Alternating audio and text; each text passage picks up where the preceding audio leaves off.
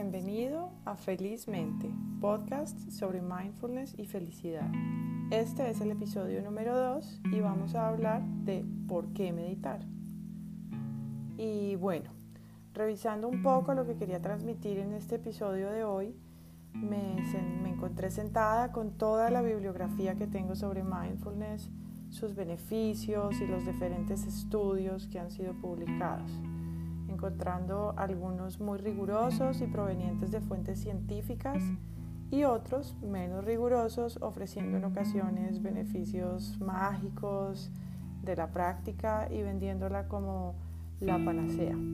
Y creo que es importante entender cuáles son todos los beneficios que hoy por hoy cuentan con estudios serios, eh, con una evidencia bien estructurada, para tener claridad eh, sobre este tema dentro de un mar de información que muchas veces nos confunde y antes de informarnos nos desinforma.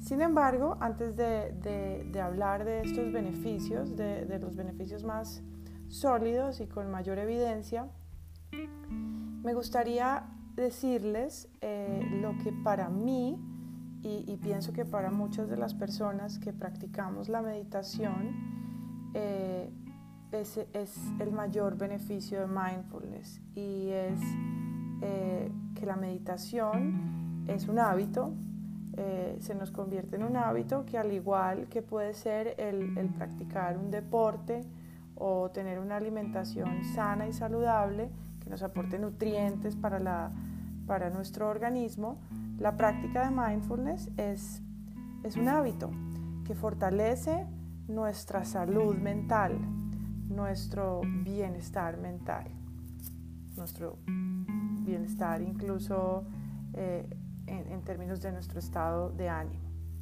Y bueno, entonces vamos a mirar un poco los, beneficios de mindfulness eh, que tienen evidencia científica y que ya tienen un soporte. Durante los últimos 40 años se ha incrementado enormemente la producción de estudios sobre mindfulness Em, y los primeros estudios que fueron realizados eh, por, por, John Kabat-Zinn, eh, que, los hizo en, en, los programas de mindfulness y reducción de estrés, demostraron en un inicio, desde sus inicios, una reducción del 35% en los síntomas médicos y una reducción de 40% en síntomas psicológicos de diferentes patologías. Así que vamos también aquí a mirar algunas de, los, de los beneficios que tienen un mayor soporte y los vamos a ver desde los dos ángulos, desde los beneficios eh, a nivel médico, más físico, y los que están a nivel eh, mental y psicológico. Entonces encontramos que a nivel médico, la práctica de la meditación mindfulness ha demostrado disminuir eh, el dolor crónico. Eh, es, una práctica muy útil para pacientes de dolor crónico ya que disminuye eh, tanto la experiencia del dolor como las alteraciones en el humor y los, y los síntomas psicológicos que experimentan este tipo de pacientes. suena un poco eh, paradójico o, poco intuitivo pensar que si tengo un dolor crónico eh, voy a meditar eh, en ese dolor. Pero, pero mindfulness ayuda a estos pacientes a relacionarse con su dolor de una forma diferente, lo cual cambia por completo la, la, sensación de este dolor, la, la experiencia del dolor ha demostrado a nivel médico, tiene una fuerte evidencia en, en, términos de, del corazón y de la rehabilitación cardíaca, pues ha demostrado en este, en este ámbito disminuir la mortalidad, la morbilidad y el estrés psicológico de las enfermedades cardíacas. En hipertensión, ha demostrado, eh, el uso de mindfulness ha demostrado reducir la presión sanguínea de manera comparable a lo que pueden ser las reducciones con los cambios en, los hábitos y el estilo de vida de estos pacientes. Incluso hay estudios que han mostrado que también es comparable al uso de medicamentos. Y bueno, eh, existe también evidencia en, en, psoriasis, en algunas enfermedades de la piel, en, migrañas, en otro tipo de, enfermedades. Sin embargo, estas tres que les menciono son aquellas como que tienen más fuerza y, mayor cantidad de evidencia. A nivel mental y psicológico, eh, vemos también que tiene grandes beneficios. Ejemplo, eh, y, los principales beneficios en este aspecto son que mindfulness ha demostrado reducir eh, significativamente síntomas de ansiedad, de estrés postraumático y de depresión. Hablando de esta última, de la depresión, mindfulness eh, con, combinado con la terapia cognitivo-conductual ha demostrado eh, ser bastante útil para reducir la reincidencia de, episodios depresivos en pacientes con depresión que ya han recibido un tratamiento. Generalmente muchos de estos pacientes entran a un tratamiento pero recaen unos años después.